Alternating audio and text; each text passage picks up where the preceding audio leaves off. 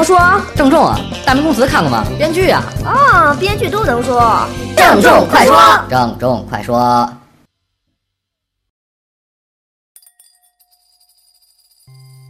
之前在网上看到一个让人心酸的故事，就是一个毕业了几年的女孩，因为要的牛肉面里面肉少，和老板争执起来，结果哭了。哭的原因并不是因为牛肉少，而是如她所说，这不是我想要的生活。仔细想来，如果她的单位时间价值够高，有更重要的事情去做，她是不会将精力放在讨价还价上的。她的那两行眼泪，是对自己现在的状态和过往经历的一种哭诉和否定。我觉得这挺有画面感的，这一个很漂亮的一个女孩，然后对着一碗牛肉面，然后莫名其妙的。掉啊，我觉得挺诗意的。所谓我们平常说的“哇操”，负面情绪，它不说明什么。因为做了这件事儿，我就否定我现在生活了，不是这样的。我们必须承认，我们都有莫名其妙的悲伤、愤怒、沮丧，莫名其妙的什么什么什么。我经常有时候诅咒一下自己的生活，也哭一下。我觉得人经常有这些时刻。有的人对着一朵白云，有的人游着游着泳，突然有这么一个想哭的愿望。你说这个他怎么会是否定呢？他一点不是，他就是你生活中的一部分，而不是道德的去把这件事的意义夸大。有人说女老师讲课讲到不是不是有人说有一个哲学系女老师讲课说女孩为什么不能纯做家庭主妇？因为在她看来，经济独立、性别之争等等倒不是最大原因。她认为最主要的原因是女人不能与社会脱节，因为女人一旦与社会脱节，你的世界就只剩那个房子和那个男人，这样很多鸡毛蒜皮的小事儿你都会觉得是大事儿，于是乎会因为很多鸡毛蒜皮的事情和丈夫吵起来。因为你的注意力并没有在更重要的事情，比如说基本的社会交流和工作任务可以被转移的。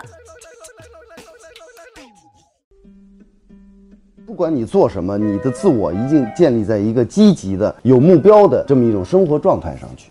所谓你把这些事情叫做鸡毛蒜皮，我觉得那是你的判断。就你可以在家天天看小孩，然后装饰房子，然后讲在哪里可以买到最便宜的菜，因为这是你的世界嘛。但在这个过程中，你建立一种自我，这个自我还是一个有意思的自我。自我要建立在一种积极的，你总有事情去琢磨，然后产生乐趣。如果说是你是沮丧的待在家里，你一方面哀叹自己的这个选择，然后另外一方面你觉得对周围丧失了兴趣，这是一种否定式的生活。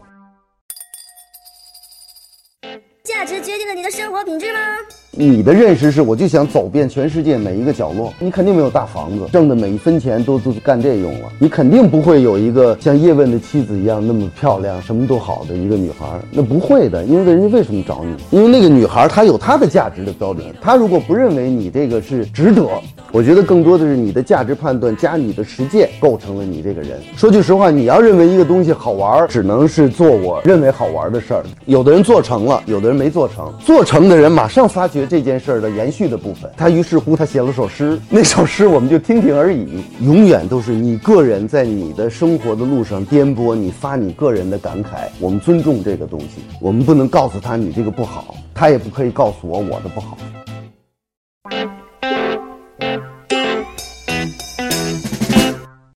这里边谁是好人？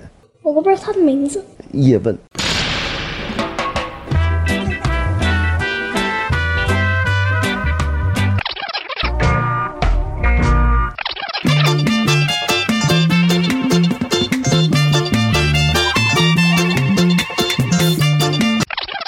请问 A 妮，这个电影好看吗？还行吧。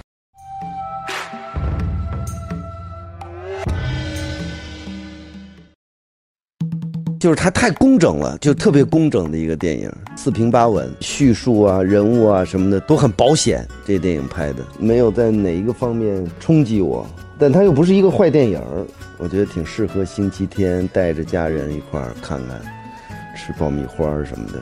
喂。嗯 Mm-hmm.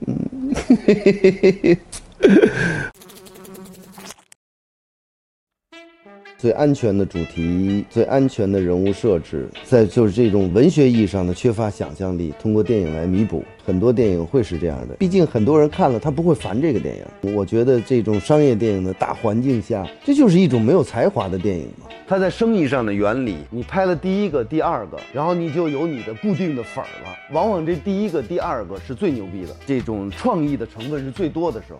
它等于是它没有 IP，然后在同类的产品中它又有竞争力。这个时候你肯定集合的都是最有创造性、以创新型人才 为主的这么一创作班。肯定是这样吧，像《星球大战》这种，我操，一出来，因为他想象力独特到，就是你一般的观众，你就根本就没法去想象他居然想象成这样。他之后在生意上的原理是什么呢？你就形成了自己的粉丝。一旦有这个情况下，粉丝一般他会容易允许你犯个第三回、第四回平庸的臭，他不在意。这电影其实最大的问题是没有想象力，对人物没有想象力，对场景没有想象力。为什么你觉得没有什么想象力？就是没有好玩的东西，或者没有让你觉得哇。哇，这个地方是哪儿？你像这个里边没有感觉到对老香港的感情，比如说老香港的邻里关系，还是他确实对这个有很多的记忆在里面，或者什么这些都没看到，所以他的信息给的非常单薄，他的信息就到这电影结束了。没，你还能联想到什么？反正我没有联想出任何东西来。制片人的习惯也是尽量的不犯错误，不敢去创新，因为每一个创新都是一个危险。像我们认为的这些问题，对于他不是问题。那好的 IP 在最初形成的。的时候，它形成的粉丝群越大，你越可以白吃饭。说白了，粉丝和粉丝的文化，粉丝文化它已经早早大于你的电影了。它基本上是触及的是一段历史，一段传奇。然后呢，吃老本，然后去做这个粉丝们不顾及这些，你电影上成功不成功？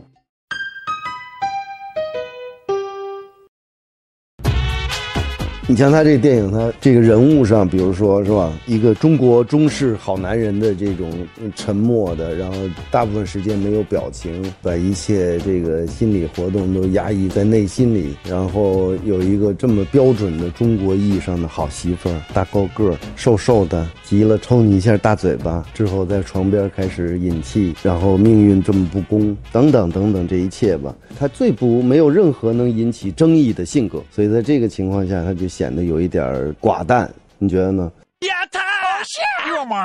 除非就像我们刚才说的，如果这个电影就是他的这个平庸导致了他在丧失粉丝，这就是一个警钟了。制片人又得回到，等于这个 IP 就是进入到重新开发，就有了零零七最近几集。它实际上它不是很那种老零零七的那种特别性感、特别漂亮什么，它在审美上各个方面观念是不一样的。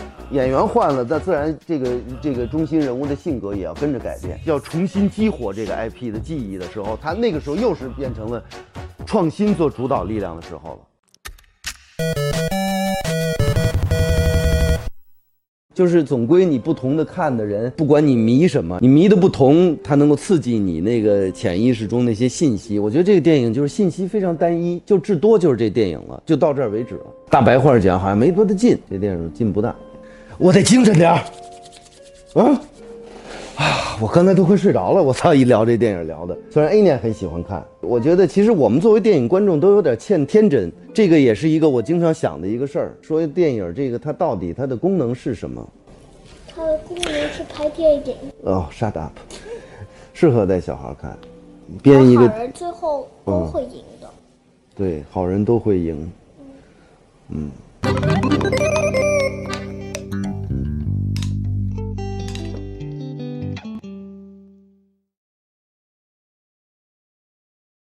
之前在网上看到一个让人心酸的故事，就是一个毕业了几年的女孩，因为要的牛肉面里面肉少，和老板争执起来，结果哭了。哭的原因并不是因为牛肉少，而是如她所说，这不是我想要的生活。仔细想来，如果她的单位时间价值够高，有更重要的事情去做，她是不会将精力放在讨价还价上的。她的那两行眼泪，是对自己现在状态和过往经历的一种哭诉和否定。我觉得这挺有画面感的，一一个很漂亮的一个女孩，然后对着一碗牛肉面，然后莫名其妙的。掉，啊，我觉得挺诗意的。所谓我们平常说的“我操”，负面情绪，它不说明什么。因为做了这件事儿，我就否定我现在生活了，不是这样的。我们必须承认，我们都有莫名其妙的悲伤、愤怒、沮丧，莫名其妙的什么什么什么。我经常有时候诅咒一下自己的生活，也哭一下。我觉得人经常有这些时刻。有的人对着一朵白云，有的人游着游着泳，突然有这么一个想哭的愿望。你说这个他怎么会是否定呢？他一点不是，他就是你生活中的一部分，而不是道德的去把这件事的意义夸大。有人说女老师讲课讲到不是不是有人说有一个哲学系女老师讲课说女孩为什么不能纯做家庭主妇？因为在她看来，经济独立、性别自尊等等倒不是最大原因。她认为最主要的原因是女人不能与社会脱节，因为女人一旦与社会脱节，你的世界就只剩那个房子和那个男人。这样很多鸡毛蒜皮的小事儿你都会觉得是大事儿，于是乎会因为很多鸡毛蒜皮的事情和丈夫吵起来。因为你的注意力并没有在更重要的事情，比如说基本的社会交流和工作任务可以被转移的。不管你做什么，你的自我一定建立在一个积极的、有目标的这么一种生活状态上去。所谓你把这些事情叫做鸡毛蒜皮，我觉得那是你的判断。就你可以在家天天看小孩，然后装饰房子，然后讲在哪里可以买到最便宜的菜，因为这是你的世界嘛。但在这个过程中，你建立一种自我，这个自我还是一个有意思的自我。自我要建立在一种积极的，你总有事情去琢磨，然后产生乐趣。如果说是你是沮丧的待在家里，你一方面哀叹自己的这个选择，然后另外一方面你觉得对周围丧失了兴趣，这是一种否定式的生活。你这个。你的认识是，我就想走遍全世界每一个角落。你肯定没有大房子，挣的每一分钱都都干这用了。你肯定不会有一个像叶问的妻子一样那么漂亮、什么都好的一个女孩，那不会的。因为人家为什么找你？因为那个女孩她有她的价值的标准。她如果不认为你这个是值得，我觉得更多的是你的价值判断加你的实践构成了你这个人。说句实话，你要认为一个东西好玩，只能是做我认为好玩的事儿。有的人做成了，有的人没做成。做成的人马上发觉这件事儿的延续的部分，他于是乎他写了首诗，那首诗我们就听听而已。永远都是你个人在你的生活的路上颠簸，你发你个人的感慨。我们尊重这个东西，我们不能告诉他你这个不好，他也不可以告诉我我的不好。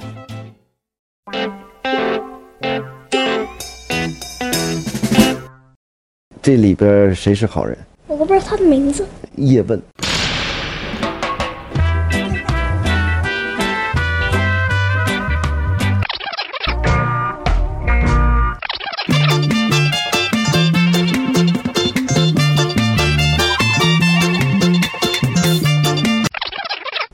请问 a n y 这个电影好看吗？还行吧。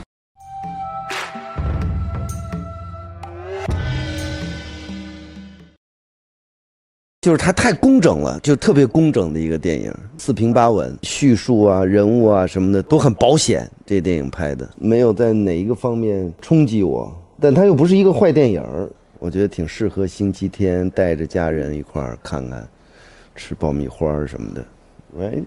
嗯哼嗯，嘿嘿嘿嘿。最安全的主题，最安全的人物设置，在就是这种文学意义上的缺乏想象力，通过电影来弥补。很多电影会是这样的，毕竟很多人看了他不会烦这个电影。我觉得这种商业电影的大环境下，这就是一种没有才华的电影嘛。它在生意上的原理，你拍了第一个、第二个，然后你就有你的固定的粉儿了。往往这第一个、第二个是最牛逼的，这种创意的成分是最多的时候，它等于是它没有 IP，然后在同类的产品中它又有竞争力。这个时候你肯定集合的都是最有创造性、以创新型人才 为主的这么一创作班的，肯定是这样吧？像《星球大战》这种，我操，一出来，因为它想象力独特到。就是你一般的观众，你就根本就没法去想象，他居然想象成这样。他之后在生意上的原理是什么呢？你就形成了自己的粉丝。一旦有这个情况下，粉丝一般他会容易允许你犯个第三回、第四回平晕的臭，他不在意。这电影其实最大的问题是没有想象力，对人物没有想象力，对场景没有想象力。为什么你觉得没有什么想象？就是没有好玩的东西，或者没有让你觉得哇，哇，这个地方是哪儿？你像这个里边没有感觉到对老香港的感情，比如说老香港的邻里关系，还是他确实对这个有很多的记忆在里面，或者什么，这些都没看到。所以他的信息给的非常单薄，他的信息就到这电影结束了。没，你还能联想到什么？反正我没有联想出任何东西来。制片人的习惯也是尽量的不犯错误，不敢去创新，因为每一个创新都是一个危险。像我们认为的这些问题，对于他不是问题。那好的 IP 在最初形成的时候，它形成的粉丝群越大，你越可以白吃饭。说白了，粉丝和粉丝的文化，粉丝文化它已经早早大于你的电影了。它基本上是触及的是一段历史、一段传奇。然后呢，吃老本，然后去做这个粉丝们不顾及这些，你电影上成功不成功？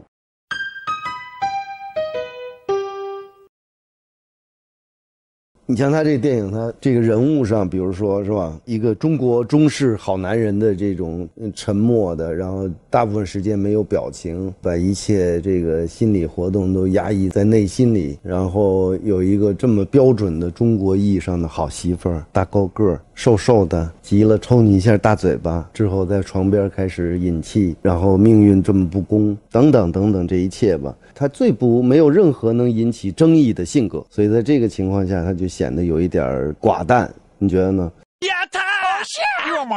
除非就像我们刚才说的，如果这个电影就是他的这个平庸导致了他在丧失粉丝，这就是一个警钟了。制片人又得回到等于这个 IP 就是进入到重新开发。就有了零零七最近几集，它实际上它不是很那种老零零七的那种特别性感、特别漂亮什么，它在审美上各个方面观念是不一样的。演员换了，那自然这个这个中心人物的性格也要跟着改变。要重新激活这个 IP 的记忆的时候，他那个时候又是变成了创新做主导力量的时候了。